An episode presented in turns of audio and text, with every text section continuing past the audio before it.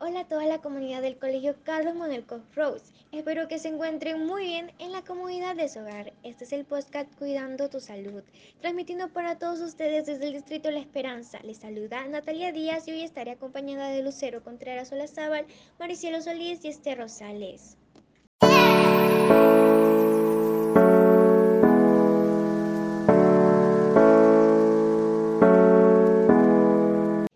Oportunidad, mediante este podcast, brindaremos información de cómo mantener un estilo de vida saludable a través de la práctica de actividad física y una alimentación adecuada.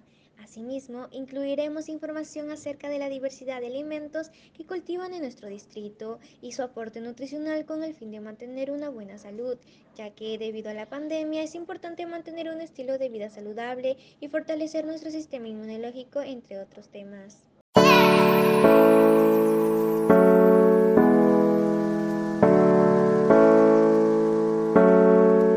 Principal objetivo es promover la alimentación y la actividad física con base para un estilo de vida saludable en nuestro distrito, evitando posibles enfermedades a futuro.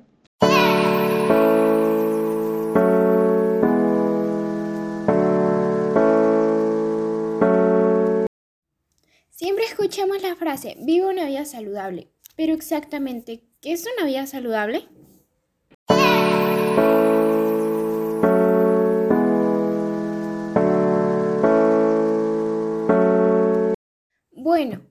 Estilo de vida saludable es un comportamiento o actitudes cotidianas para mantener el cuerpo y mente de una manera adecuada, tanto lo relacionado con la salud mental, la alimentación, la actividad física, la prevención de la salud, el trabajo, la relación con el medio ambiente y la actividad social.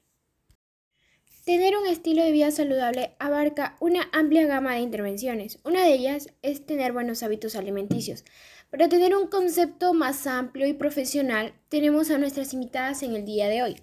La nutricionista Erika, que trabaja en la clínica Santo Domingo, junto a la doctora Hermione Granger, que se ha especializado en hematología. Buenas tardes, doctora, ¿cómo están? Muy buenas tardes con todos, bien, gracias. Espero que se encuentren muy bien. Hola, muy buenas tardes con todos ustedes. Un gusto de estar aquí. Estoy bien, gracias. Espero que usted y todos los oyentes se encuentren muy bien con la bendición de Dios. Muy bien, doctoras. Muchas gracias por venir a nuestro programa. Primero empezaremos con usted, doctora Erika. Tenemos una pregunta para usted. ¿En qué consiste tener buenos hábitos alimenticios? Tener buenos hábitos alimenticios consiste en ingerir alimentos que posean un adecuado nivel de nutrientes diferentes, micro y macronutrientes, como las proteínas, grasas, hidratos de carbono, que son los azúcares, vitaminas, minerales, fibras y lo esencial que es el agua que sirve para hidratarnos. Por lo que escucho, es muy importante ingerir estos nutrientes, pero ¿qué pasa si no? Bueno, al no recibir suficientes nutrientes, nuestro organismo pierde estabilidad, nuestro sistema inmunológico se debilita, la sangre no se oxigena de forma adecuada y aumenta el riesgo al contraer múltiples enfermedades provocadas por esta deficiente alimentación, ya sea en cantidad, por exceso o defecto, o por mala calidad. Una de las enfermedades son la anemia. Qué fuerte la información que nos brindó doctora Erika. Pero también sabemos que lamentablemente en el Perú el 40.1% de los niños de 6 a 35 meses sufre de anemia. Es decir, estamos hablando de casi 700 mil millones de niños menores de 3 años anémicos, de 1.6 millones a nivel nacional, además del 12,2 de la población menor de 5 años sufrió desnutrición crónica. Sí, en la actualidad lamentablemente hay muchas personas, sobre todo niños, que se han visto afectados por la anemia debido a que no tienen los recursos necesarios para una buena alimentación. Asimismo, a causa de su desinformación sufren consecuencias en su salud. Doctora Erika, siga con nosotros. Gracias por la espera, doctora Hermione. Ahora, explíquenos en qué consiste esta enfermedad tan dañina para nuestra salud. No se preocupen, bueno, la anemia es una afección en la cual los glóbulos rojos no contienen suficiente hemoglobina. Esta es la proteína rica en hierro y esto hace que se provoque una reducción del flujo de oxígeno hacia los órganos. ¿Y cuáles serían sus síntomas y cómo podríamos combatirlas? Bueno, uno de los principales síntomas de la anemia es el sentirse apático y fatigado.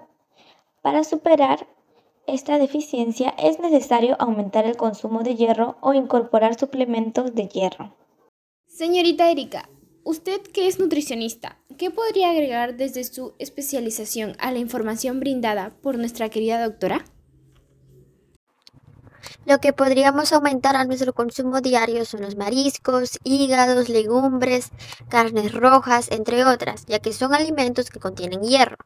Además, existen las galletas NutriH, que contribuyen a elevar los niveles de hemoglobina, previniendo y combatiendo la anemia, sobre todo en niños, gestantes, adultos mayores y personas con deficiencia nutricional. Qué rico los alimentos que nos mencionó. Mis queridos oyentes, gracias a nuestras invitadas ya saben qué consumir para prevenir la anemia, pero lamentablemente las tenemos que despedir, porque tenemos a otros invitados.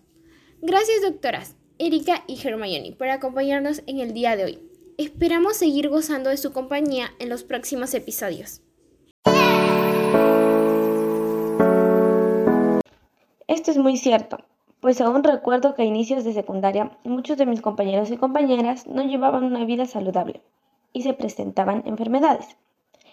Y como nos estamos desarrollando física y mentalmente, nuestro autoconcepto cambia, ya que nos dejamos llevar por los comentarios que dicen en nuestro entorno. Y así nuestra mente crea una imagen corporal errónea a la que tenemos, físicamente. Como nosotros no somos tan expertas en el tema, invitamos a la psicóloga Mar Buenas tardes, psicóloga Marlene. ¿Nos podría dar un punto de vista profesional? La adolescencia es una etapa crítica para el desarrollo de la autoestima. Los adolescentes necesitan tener una firme identidad personal y social, es decir, saber que es un individuo distinto a los demás, conocer sus posibilidades, su talento y sentirse valioso como persona que avanza hacia un futuro. Claro, tiene mucha razón, pero hay muchos adolescentes que no se sienten seguros de su cuerpo y en consecuencia tienen el autoestima baja. Claro, construir una imagen corporal positiva contribuye a tener una alta autoestima y el estilo de vida saludable contribuye a tener una imagen corporal positiva. Es correcto lo que nos menciona, pero también influyen en las actitudes, ¿verdad?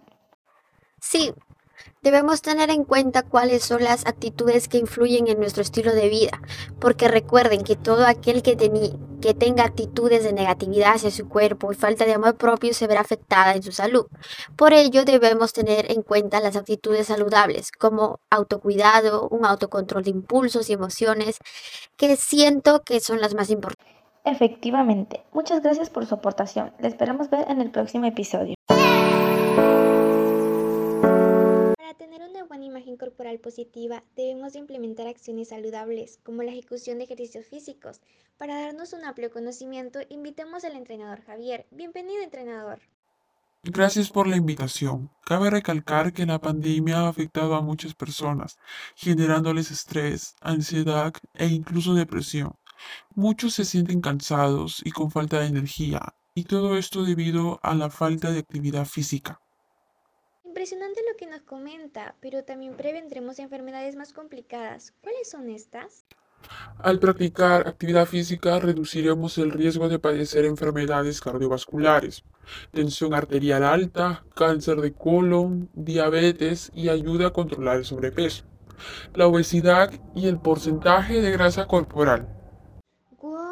Es impresionante, por lo que nos dice la actividad física es muy beneficiosa para nuestro organismo, ya que así prevenimos estas múltiples enfermedades. Sí, otros beneficios pueden ser que ayuda a reducir el estrés, mejora nuestra autoestima, alivia la ansiedad, mejora nuestras relaciones sociales, entre otras. ¿Ven lo importante que es realizar ejercicio? Sí, es muy importante lo que nos comenta el entrenador. Pero, ¿qué actividades nos recomendaría para realizar en nuestra vida cotidiana? Y como ultimato, ¿qué orientaciones nos puede brindar para practicar ejercicios? Las recomendaciones que yo daría son practicar un minuto de actividad física moderada o vigorosa, adecuar un espacio en nuestro hogar para su ejecución y convendría incorporar esos en nuestro horario unas tres veces por semana. Muchas gracias entrenador por acompañarnos el día de hoy. Gracias por su tiempo y por aclarar nuestras dudas. Hasta la próxima ocasión.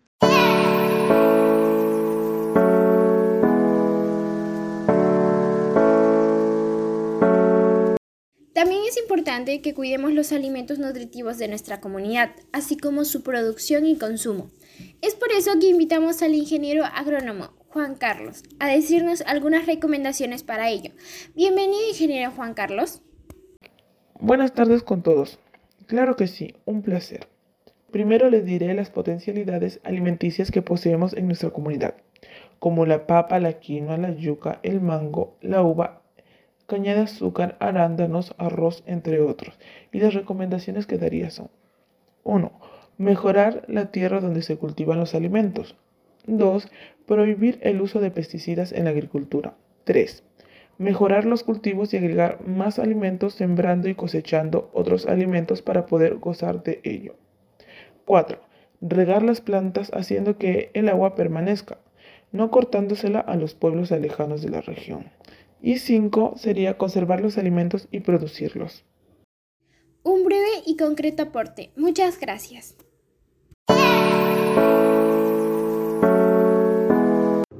Tenemos una gran variedad de potencialidades alimenticias por lo que nos mencionó el ingeniero.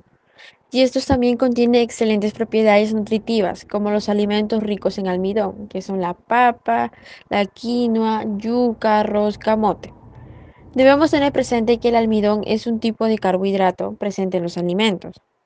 Para ello realizaremos una indagación para saber el valor energético de los alimentos que nos expondrá nuestra compañera María José.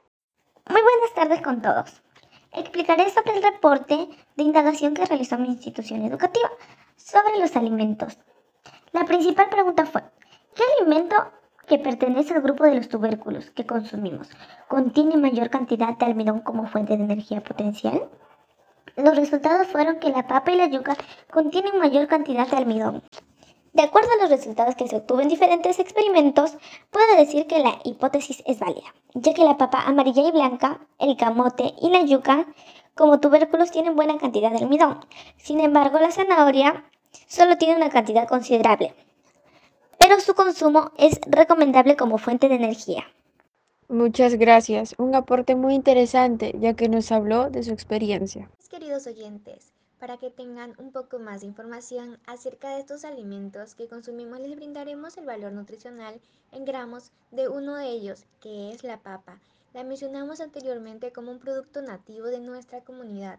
Los valores nutricionales de la papa son niacina, 0,0144 gramos. El niacina ayuda a algunas enzimas a fusionar correctamente y ayuda a que la piel, los nervios y el aparato digestivo se mantengan saludables. Tiamina, 0,0106 gramos. La tiamina es necesaria para el crecimiento, el desarrollo y el funcionamiento de las células. Riboflamina, 0,02 gramos. La riboflamina ayuda a la producción de glóbulos rojos. Vitamina C, 0,013 gramos. Es un nutriente que el cuerpo necesita para formar vasos sanguíneos, cartílagos, músculos y colágeno en los huesos. Hierro, 0,031 gramos. El hierro es un mineral necesario para el crecimiento y desarrollo del cuerpo. Calcio, 0,05 gramos. El calcio ayuda a formar y proteger a los dientes y los huesos, como también tenemos al fósforo con 44 gramos o al potasio con 379 gramos. Los carbohidratos que son con unos 0,13 gramos. Los carbohidratos son la principal fuente de combustible de nuestro cuerpo y que nos ayudan a mantenernos activos durante nuestro día. O la fibra con 1,8 gramos, o la grasa con un gramo, o la proteína con 0,087 gramos. Mi gente linda, espero que sea valiosa e importante la información que les brindé sobre la papa. Asimismo les diré el valor nutricional de un plato popular en el Perú, que es el ceviche. El ceviche solo aporta de 300 a 350 calorías, menos de la cuarta parte de las que se requiere al día. Podemos aprovechar mucho las proteínas del pescado y sus ácidos grasos, al igual que el camote, el choclo, que están zancochados.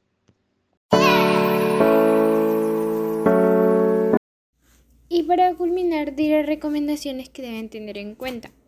Hacer actividades físicas con regularidad, mantener una alimentación controlada, mantenernos hidratados, reducir grasas y azúcares, mantener un peso adecuado, consumir frutas con abundancia, comer alimentos de origen vegetal, hacer actividades físicas que alivien nuestro estrés, dormir las horas adecuadas, consumir alimentos de alto valor nutricional, ingerir azúcar que provenga de las frutas, frutos secos, aumentar los niveles de vitaminas y minerales, no consumir drogas, alcohol u otras sustancias tóxicas. Bueno, mi gente linda, está en sus manos el buscar estar sanos. Ya dieron el primer paso que es informarse. Ahora les pedimos que pongan en práctica las acciones brindadas si realmente se aman y desean mantener su salud. Porque recuerden, el que se ama se cuida, se respeta y se valora. En conclusión, mis queridos oyentes, es importante que practiquemos acciones y actitudes saludables para mantener un estilo de vida y así podamos vivir mejor. Por ello les pedimos que reflexionen con la siguiente pregunta. ¿Qué me impide no llevar un estilo de vida saludable? Les invitamos a compartir en sus redes sociales para que más personas tomen conciencia e informen de esta problemática que actualmente está cobrando muchas vidas y colocando en situaciones desagradables a causa de las consecuencias que trae no tener un buen estilo de vida saludable. En el próximo episodio hablaremos sobre la vacuna Pfizer y sus fallos. Llegó al final de tu programa favorito. No olvides sintonizarnos mañana a la misma hora. Les agradecemos por su sintonía. Que tengan un bonito día.